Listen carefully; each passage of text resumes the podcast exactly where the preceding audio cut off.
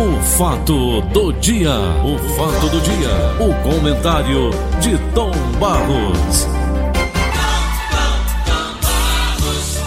Bom dia, Paulo Oliveira. Bom dia, meus queridos ouvintes e patrocinadores que garantem a nossa continuidade. Tudo bem, meu filho? E o programa está aberto para novos patrocinadores. Quem não Que bom, investir que pode beleza. ficar para trás. É preciso que a gente saiba que a sua empresa está viva.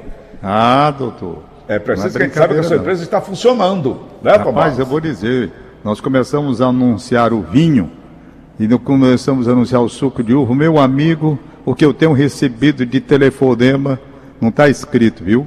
É. Todo mundo a querendo onde é que tem, onde é que está. O negócio é sério, Paulinho. Divulgue que você vai ver o resultado. E é Não, grande. O, o Genaro Paulinho, já me ligou, já disse: Olha, Paulo Oliveira, bombou, hein? Tá bombando. tá, tá bombando. É. Tá bombando mesmo. Cresça e apareça, não. Aqui apareça e cresça. É, Aqui é Paulinho, o inverso. Apareça e cresça. Tom Barros, deixa eu fazer aqui rapidinho uma O crítica construtiva. não traz mais a- a- a- o obituário, certo? Certo, certo, Diário do Oeste não trouxe o obituário. certo. Mas as pessoas continuam irresponsavelmente sem entender essa doença. O Dudu já está na linha, o, Bofim? Já está na linha. Já Então tá na pronto, linha, vamos né? lá. Vamos ouvir logo o Dudu.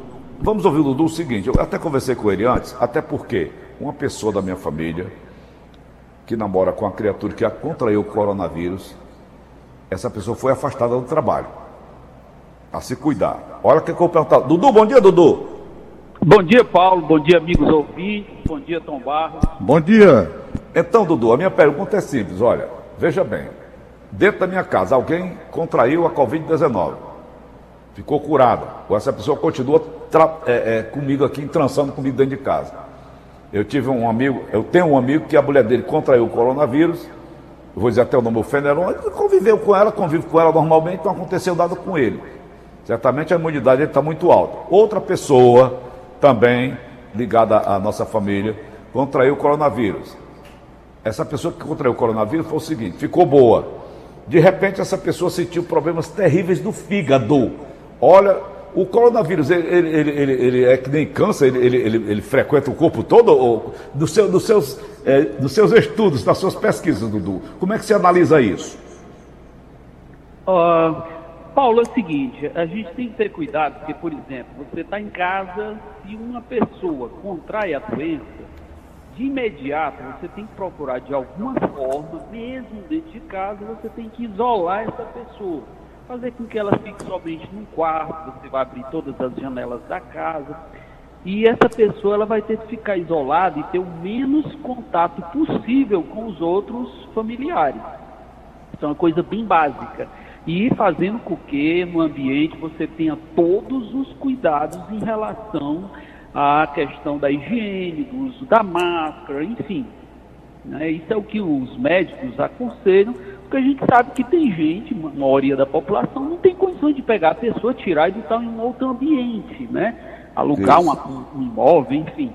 E aí o que, que acontece? Você tem que ter muito cuidado, né? O importante dessa doença é que você possa detectar logo quando você sente as- os sintomas, a- o tratamento ele fica muito mais fácil, né?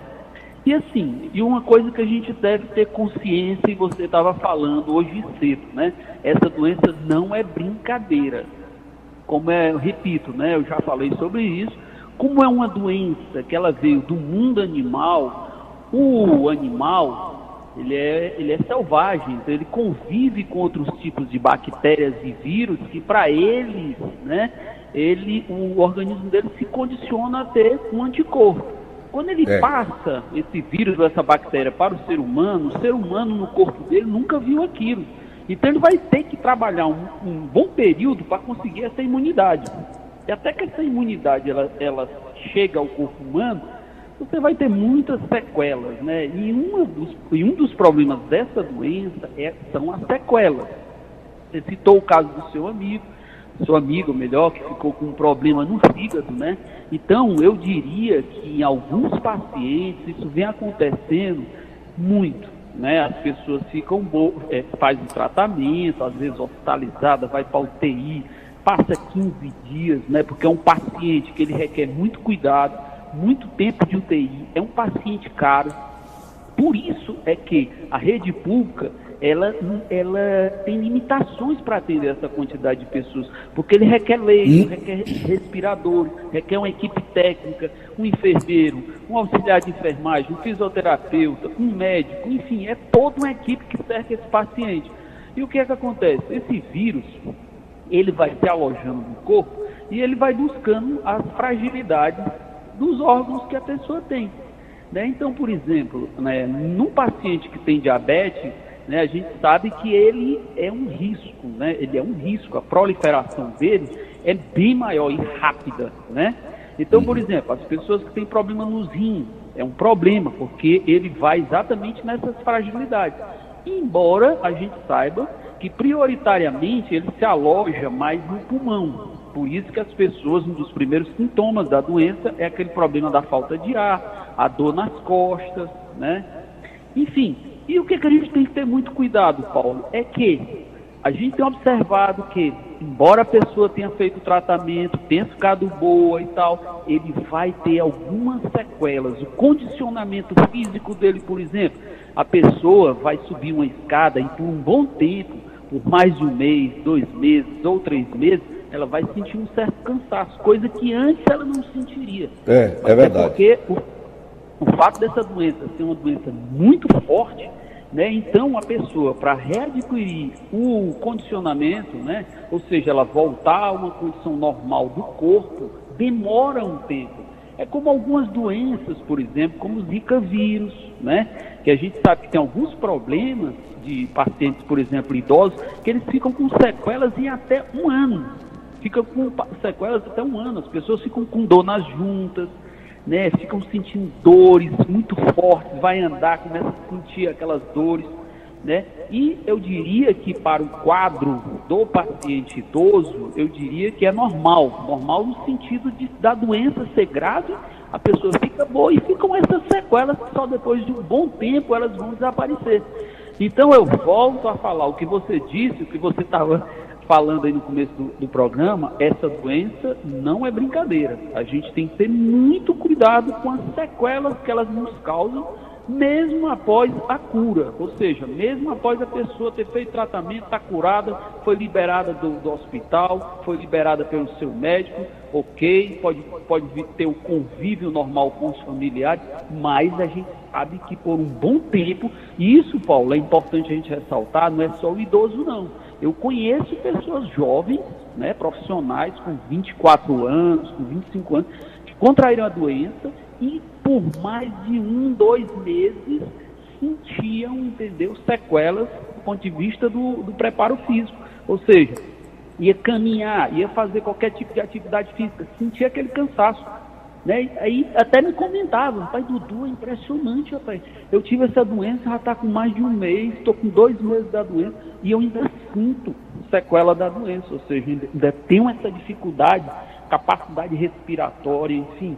Tudo isso é, são sequelas que essa doença, que a gente volta a repetir, tem que ter muito cuidado, a gente não pode abrir mão dos, dessas, dessa vigilância permanente do uso do álcool em gel, do sabão que você tem que estar lavando as mãos, os cuidados com a higiene, o uso permanente da máscara, cuidado com a aglomeração, não podemos ter aglomeração. Dodô, outra coisa, hein, Dodô, pegar em dinheiro. Dinheiro é bicho para transmitir doença, né?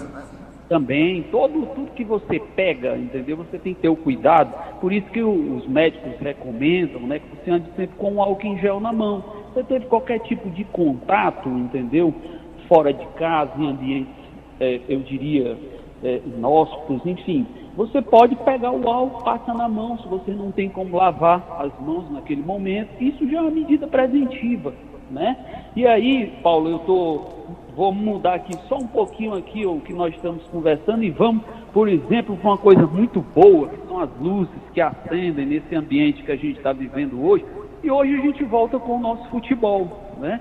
Que é uma coisa muito saudável, né? Você vê que os clubes, a própria federação foi muito cuidadoso, que é muito prudente, foram muito prudentes em relação a isso, com um protocolo rigorosíssimo, testando as suas equipes.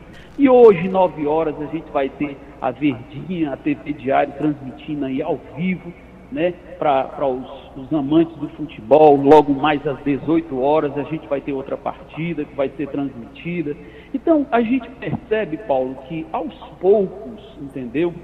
A gente vai voltando a essa nova normalidade, eu diria, né?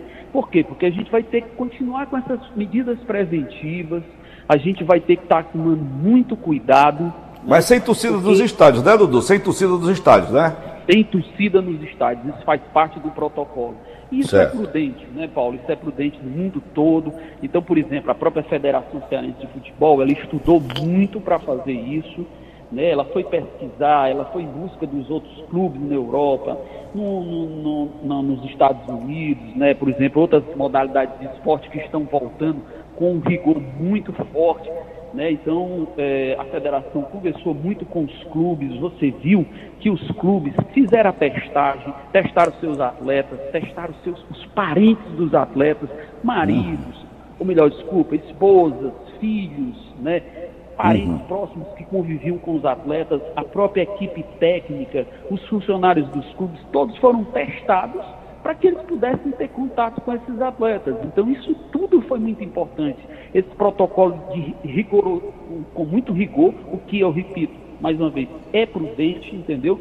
Então, é, a gente hoje vai brindar o cearense, vai brindar o torcedor com um jogo ao vivo que você pode assistir em casa, você não precisa sair de casa, você vai ter uma diversão dentro da sua casa. Então isso é muito importante no momento desse que a gente está vivendo de isolamento social né, onde a gente deve evitar aglomerações, a gente deve evitar esses contatos. É, e é por isso, Paulo, por exemplo, que os bares ainda não estão funcionando à noite, e é por isso que os restaurantes não estão funcionando à noite. As barracas, a partir de hoje, começam a funcionar em, no mesmo no mesmo horário dos restaurantes, né? ou seja, a partir das 11, abre para o público até às 16 horas. Então, no próximo fim de semana, os frequentadores da praia que já, podia, já, já podem frequentar a praia, tomar seu banho, eles vão poder também ir para a barraca. E a barraca também ela vai ter todo um protocolo de distanciamento de mesas, limite de pessoas dentro do ambiente, não pode ter aglomeração, não pode ter show de nada, é só música, o som tocando ali, sem, sem músicos, sem som, sem som, eu diria, de bandas ou coisa parecida.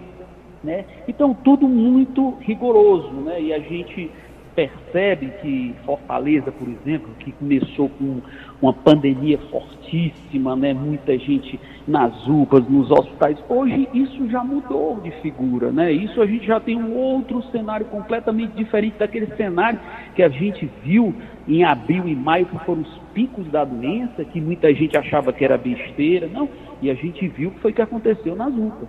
Pessoas desesperadas, chorando, buscando um lugar, indo até para a justiça, e gente foi até para a justiça para buscar um leito para o seu parente, né? Mas o que foi que aconteceu? O esgotamento. Você não tem, no lugar nenhum no mundo, você tem como acomodar esses pacientes de uma pandemia. Você viu nos Estados Unidos, em Nova York, fazendo os hospitais de campanha, na Califórnia, na França, em Paris, na Espanha, em Barcelona, em Madrid na Itália, entendeu? Em todos esses países, eles tiveram que criar uma estrutura paralela para poder atender essa quantidade de pacientes. E ontem, eu conversando com o Tom Barros, né, eu expliquei, eu estava explicando para ele exatamente que esse é o grande problema da doença, que quando ela vem é como uma onda, e essa onda ela é forte.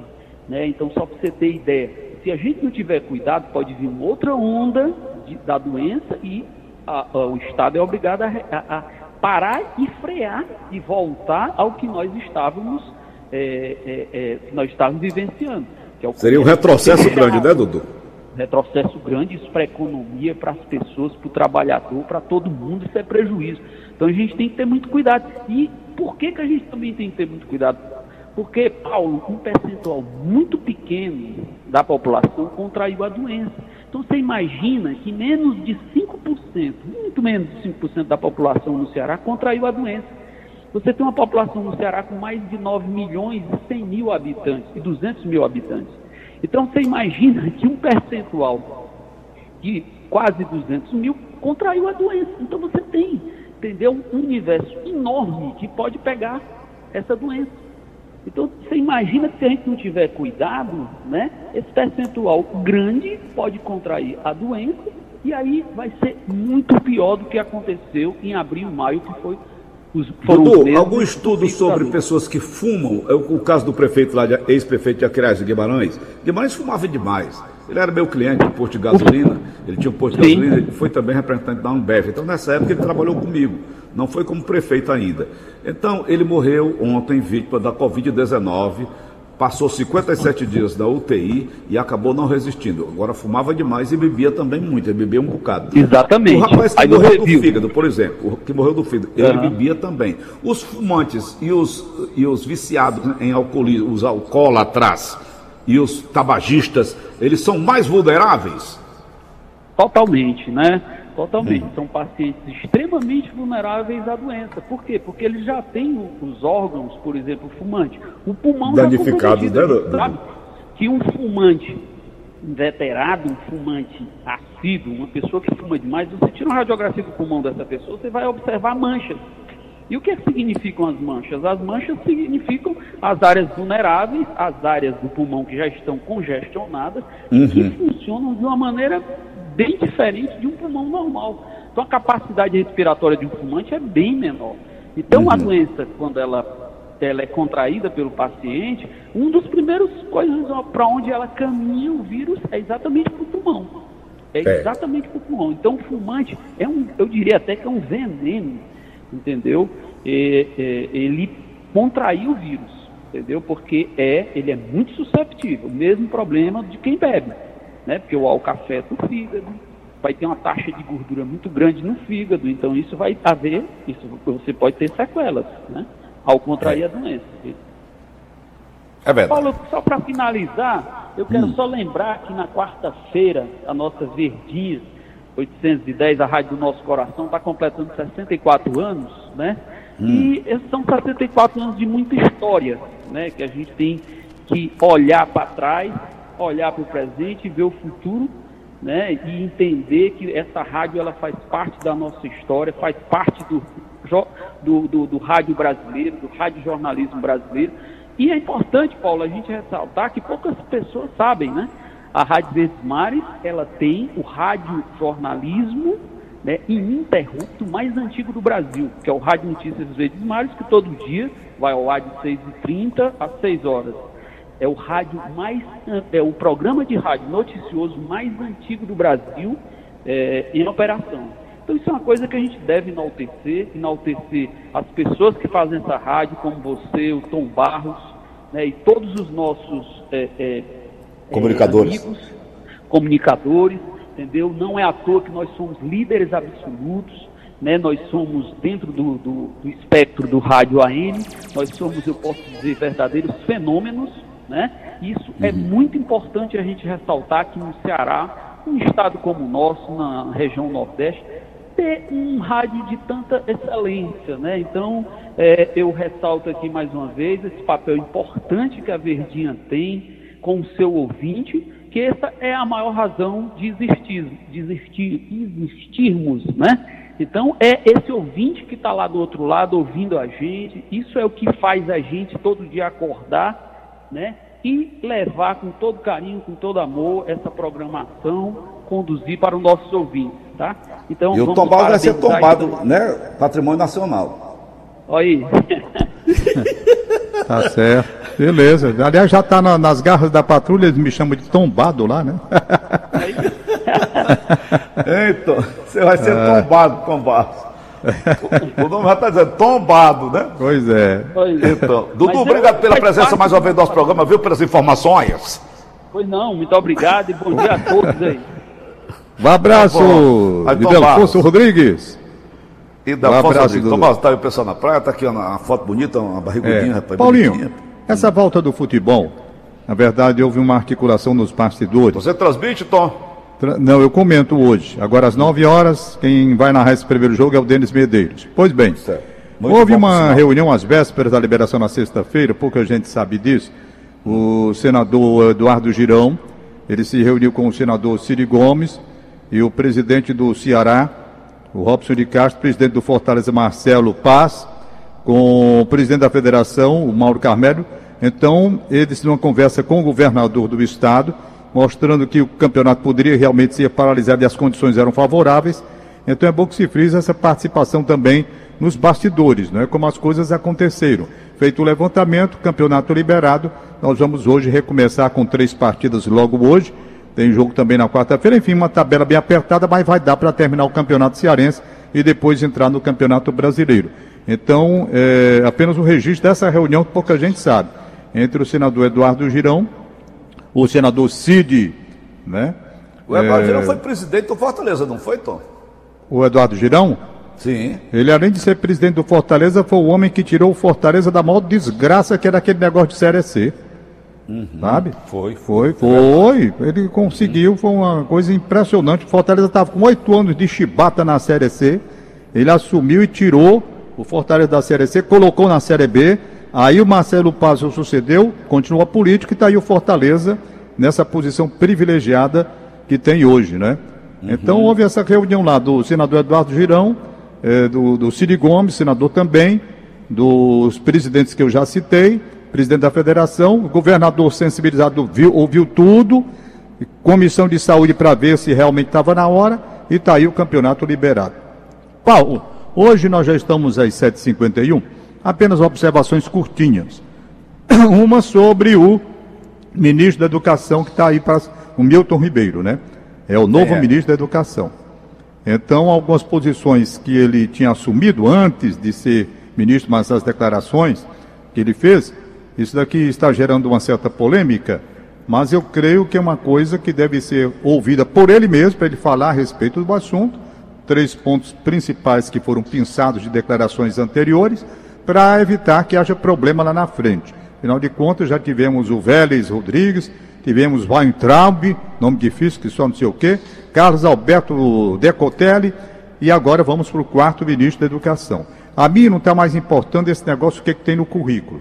Por quê? Porque se você pegar o currículo dos outros que passaram, currículos onde você pega é isso, é aquilo outro, é doutor, é mestre, é especialista, não sei o quê. Então lhe interessou o currículo tão bom se na hora do desempenho, como ministro, aquele currículo às vezes é deixado de lado pela falta de sensibilidade, pela falta de equilíbrio emocional. Você tem o preparo acadêmico, mas não tem o preparo como homem. Então é preciso que se veja isso também. Não é só buscar o currículo. Às vezes o sujeito tem um currículo excelente, mas não tem caráter, não é? Então é, é preciso ver o comportamento ético, moral do, do, cidadão. Esse daqui é pastor da igreja presbiteriana. Hum. Pastor da igreja presbiteriana. Militar por formação reformado. Então, ele está aí se preparando. Aí vamos lá. Bom, não interessa o currículo, vamos ver o currículo, de qualquer maneira. Graduado em teologia doutor em educação pela USP, mestre em direito constitucional pela Mackenzie. Então é o currículo dele. O currículo. Vamos ver, entretanto, a postura. Ele é um pastor evangélico, portanto, prega a palavra cristã. É um homem que, pela posição, a gente observa que tem uma formação forte nesta área. Então, o que não pode haver é a confusão. Isto é, ele está, vai ser ministro da educação, não vai ser pastor evangélico lá no Ministério da Educação. Ele vai ser o que? O homem que vai dirigir o ministério. E não pode misturar as bolas, misturar as coisas. Tanto faz católico, não interessa. Ele vai ser ministro da Educação. Ele Ô, tem Tom, que ver o trabalho profissional que vai ser realizado ali. Sobre isso aí, que você está falando, Tom, sobre ele hein? ser pastor evangélico, eu lembrei do presidente Kennedy. O presidente Kennedy era um católico dentro de um país presbiteriano quase da sua totalidade, que é os Estados Unidos. Mas ele sempre frisava isso. Eu sou presidente do país, eu não sou é, é, é claro, você não pode, religião, não interessa né? se o cara é católico, presbiteriano, evangélico, seja lá o que for, budista, não interessa. Interessa que ele vai ter capacidade ou não para dirigir o ministério. Primeiro, um problema muito sério que nós estamos observando de certa época para cá, a questão da doutrinação, levar a doutrina para hum. dentro do ministério. É. Não, é? não pode ser assim. Não. Não pode ser assim. Por quê? Porque você vai querer impor o seu pensamento a todos os demais. Não é por aí. Então é, é preciso muita sensibilidade de entender que ele vai realizar um trabalho profissional na sua área de atuação, mas não pode chegar lá pegar a doutrina, bom, agora vai ser assim. Não é por aí o caminho.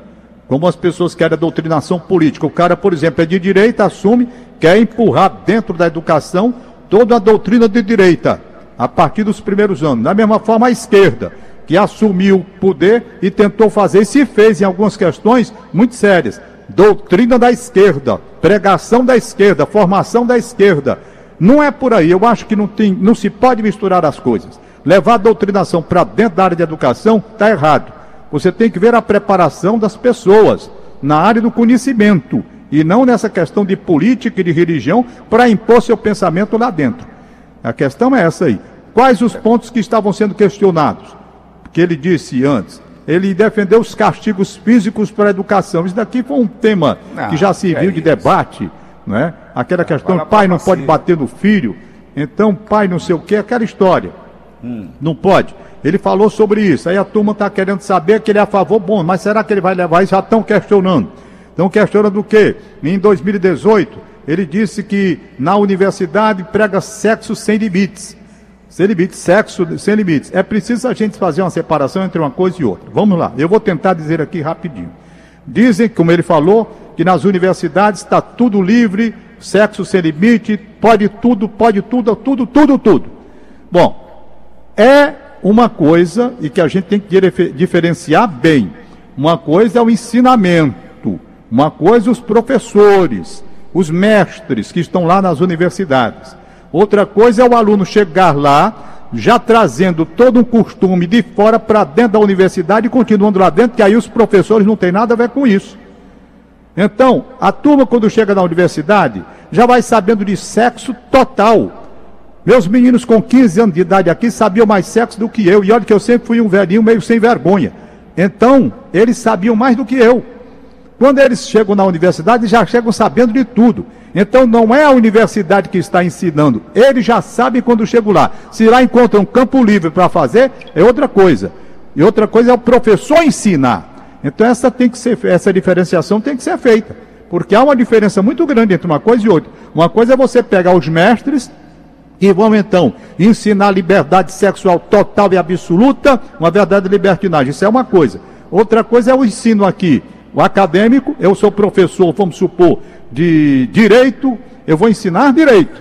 Vou ensinar direito. Sou professor de biologia, ensinar biologia. Né? Outra coisa é o camarada chegar para ensinar sexo, livre, liberdade. Tudo um outro pensamento, um outro okay. pensamento, doutrinação. Já é uma outra história completamente diferente. Então são coisas tá que estão sendo okay. aí colocadas. Ele vai ser chamado para falar como é o pensamento dele a respeito disso.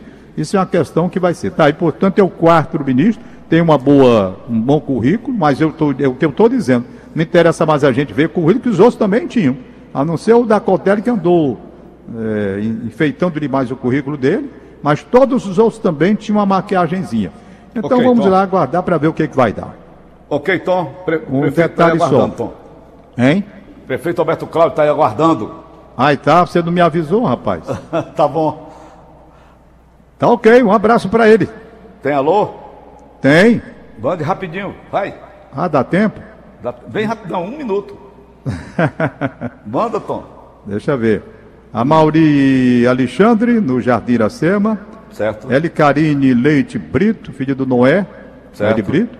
Oswaldete Tabosa Brandão, na Parangaba. Certo. Anacleto Pires, do Ceará Sporting Clube, grande Anacleto. Ângela Batista, no Zé Walter.